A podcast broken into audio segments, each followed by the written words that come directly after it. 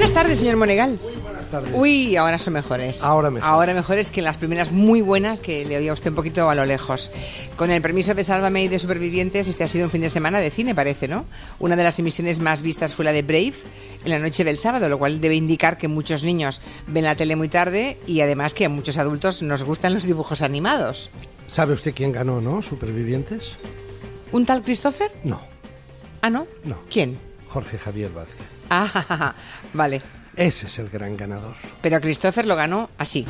Silencio. No, no, no, no. A ver, silencio ya.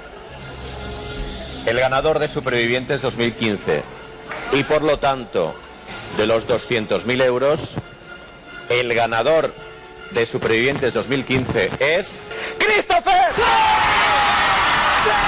Efectivamente, los finalistas eran Christopher y el gran falócrata mundialmente conocido como Nacho Vidal. Eh, y apostaron, como ya advertí con la señora Juan la semana pasada, Sí. después de mi error, que yo había dicho que ganaría Chabel- Nacho Vidal, Chabel- sí. No, yo había dicho que ganaría Chabelita. Ah, es verdad. Es verdad, es verdad, Chabelita. Mm. Y me equivoqué porque lo- el premio que le han dado a Chabelita es muy superior. Es muy superior a lo que... ¿Ah, sí? Sí. ¿Cómo lo sabe? ¿Que le han dado? Al, al descabalgarla in extremis en el penúltimo programa, Mm. han provocado una entrevista sensacional con ella, en donde se mete, ya se lo conté, se mete con su madre, porque mi madre no me llamó cuando obtuvo el permiso carcelario, se mete con su hermano Paquirrín y dice aquello de este solo va previo pago, pago y cobro. ¿eh? Ya. Se metió con su tío, el hermano de su madre, Caray. Agustín, Caray. y eso va a permitir unas largas, largas sesiones televisivas en Telecinco de Chabelita, con lo cual sacará mucho más que el premio que le puedan dar al ganador. El Ya, ganador bueno. fue Christopher, pero el gran ganador, desde mi punto de vista, aparte de la cadena, es Jorge Javier Vázquez, que se ha transformado en un trabajador. Realmente le tienen que dar, y eso lo digo muy en serio, al margen del producto que eh, fabrica o que presenta, eh, le tienen que dar la medalla del trabajo. Ahora ya enlaza con otro reality que tienen ya casi a punto, con unos restos de criaturas de estas que tienen allí en la parrilla en Telecinco que tienen aguardando, ¿sabe? En las hamburgueserías cuando usted entra en un Frankfurt y pide pues una hamburguesa con queso y tal.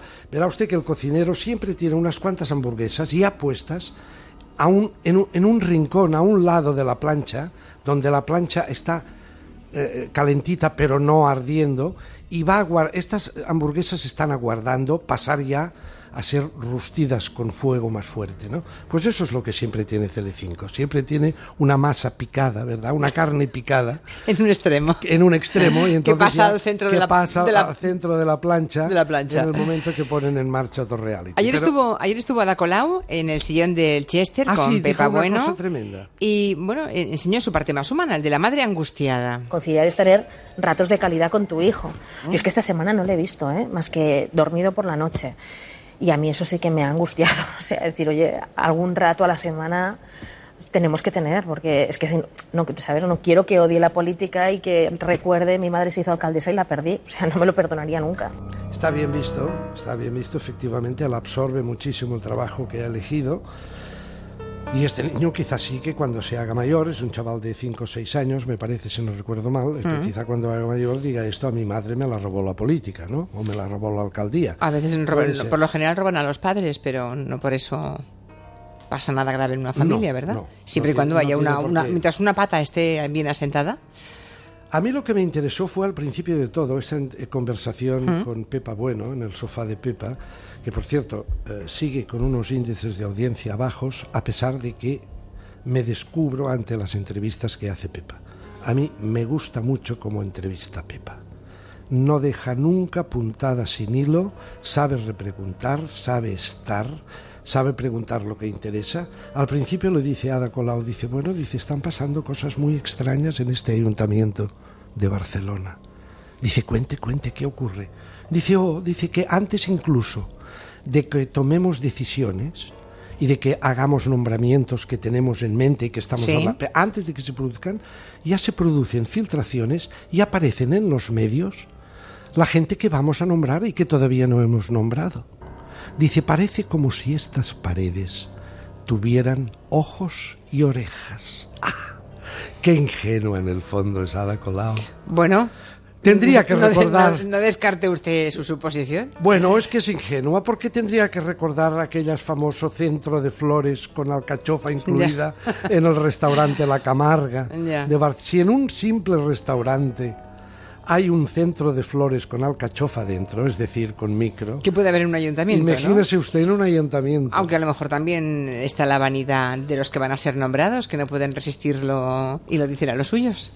Ah, Y así se acaban los secretos. Ellos mismos. Bueno, no con intención de filtrar, sino, eh, en fin, viene un arrebato de vanidad. ¿Y quién se puede abstraer a eso? No ella se quejaba de las paredes. Ya, ya. Bueno, pues nada. Veremos a ver estas paredes que hay dentro. Tengo un hay montón. empresas especializadas, ¿eh? incluso Método 3, Sí. la agencia de detectives, está especializada en buscar, en rastrear micros Ya. en paredes, Mejor. precisamente. Ya, bueno, pues nada. Se lo recomendamos desde aquí. Por a cierto, estuvo Wyoming ayer en el Roast, el Roast de Wyoming en Comedy Central. Ajá. Esto del Roast es un invento anglosajón Mm. en donde un famoso recibe la visita de sus amigos. Antes esto se hacía en las casas.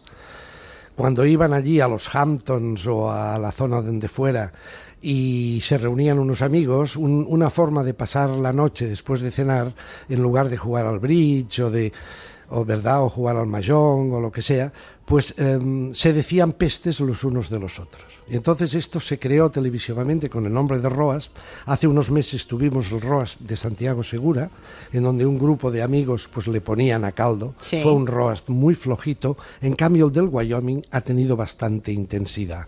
Las pullas que se lanzaban con Buena Fuente han sido interesantísimas. Buena Fuente era el presentador. Y Buena Fuente, pues claro, le, le apretaba y le decía, oye, Wyoming, eh, si ganan las izquierdas, ¿vas a disimular unos meses o ya vas a fichar directamente por televisión española? Fantástico, ¿no? Y Wyoming a su vez le contestaba, bueno, hoy por fin vas a tener un programa de éxito. Dice, tu programa no lo veo nunca. Buena fuente, le decía Wyoming. Dice, porque todos los chistes que lanzas ya se han lanzado tres horas antes, a las 10 de la noche, en mi programa. Y todo eso. Tremendo. Todo eso cara a cara. Ca- Ya, pero con, con buen rollo. o que- no, Sí, es que no lo vi yo. Lo digo sí, porque sí. a, a veces ese tipo Buen de rollo, pero ahí- ahí igual se- deja una herida, ¿no? A una Es, heridita. es probable, Ya. es probable, Vale. es probable porque, bueno, bueno, eh, presumas de que te echan, le dice Pablo Carbonell, gran amigo, este sí es gran amigo de Wyoming, Pablo Carbonell, de la época, de la primera época del mítico Caiga quien caiga. Dice, presumes de que te echan porque eres incómodo con el poder. ¿No podría ser un cómico, un cómico normalito como Buena Fuente? que no es incómodo con el poder, según Pablo Carbonell. En Tengo fin, muchas bien, preguntas de oyentes ahora mismo en Twitter, desde que ha empezado usted hace ya 12 o 13 minutos, Sí. que le piden comentario de ese supuesto off the record de Rajoy que habría dicho, habría dicho, Sobre la sexta, mi mayor error ha sido salvar a la sexta. sí. Eso parece ser que lo dio, lo dijo después de un programa de radio. Ya, pero en un off the record. En un off the record Ah, que le pues, pescaron esta, ya. esta advertencia. Bueno, no es ninguna.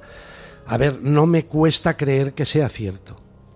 Yo no lo he escuchado por televisión. Sí he escuchado, digamos, el- el- lo que ha producido este comentario. Los, Ya, com- ya, los ya. comentarios que ha producido. Bueno. Mi mayor error fue allanar el terreno. Hombre, a ver, allanar el terreno o dar permiso. A ver, la fusión tenía que haberse dado porque estaba el precedente del imperio Mediaset con cuatro. Por lo tanto, eh, que Antena 3 absorbiera la sexta, si había que poner un pego o un pero o una prohibición, habrían también tenido que ponerlo seis o ocho meses antes en- Efectivamente. en cuatro con Mediaset. En todo caso, yo no sé. Ahora sí que le están dando caña, eh, claro, porque se ha transformado. Es que, a ver, la función del periodista bien entendida, eso que, eso que Antonio García Ferreras en su programa, inequívocamente claro en su título, Al Rojo Vivo, eso que dice continuamente, periodismo, periodismo y periodismo. El periodismo es la labor del tábano socrático. El tábano que socrático que se planta en el morro de la mula que detenta el poder, sea quien sea, y empieza a incordiar Claro, este es el papel del periodista. Otra cosa será cuando, como le decían a Wyoming, cuando aquí hay un cambio y manden las izquierdas, manden, perdón, las izquierdas, ¿qué va a ser del intermedio? ¿O te vas a ir a televisión española directamente? ¿Eso le dijeron? ¿Eh? En todo caso, em, lo que salva a una cadena o a cualquier programa es la audiencia que tiene. Y la Creo audiencia- que el, el presidente no debiera olvidarlo. Es la audiencia, los espectadores o los oyentes. Sí, señora. Vale, Y la audiencia... Pequeño detalle, pero No, que no. Ahí, ahí queda. ¿Y cómo se gana la audiencia? Con crédito. A Gente, gente que no haga trampa. En materia informativa, en materia informativa, también se gana audiencia, naturalmente, con realities. O claro, Lo estamos y con amarillismo y con, Y con lo- hay amarillismo. muchas maneras de hacer audiencia. Pero en informativo, la Muchas, gente... pero ninguna fácil, ¿eh? Todas requieren un determinado talento, el que sea. ¿eh? Mire, era el una del costumbre- show, el de la información, lo que sea, pero talento comunicativo sin duda. era una costumbre, un hábito. Cuando se producía un, se producía un gran suceso internacional del, del ámbito sociopolítico, económico y de sucesos, que automáticamente conectábamos con televisión española, porque ha- había un pozo de crédito detrás. Eso se ha acabado en menos de tres años. En dos años y medio esto ha terminado. Hoy cuando hay un suceso importante, por ejemplo Grecia, vas a la sexta. Entre otras cosas porque están allí televisión española, ¿no? ¿Verdad? Pero es tremendo. Señor Monegal, espere mañana. Buenas tardes. ¿Ya me echa? Hombre, como que ya le he dicho si son las, las 4 y 22 minutos. Parece usted Javier Ares con el, con el tour, hombre. Bueno, no se Hasta hable- mañana. no se hable más. Adiós. De 4 a 7 en Onda Cero, Gelo.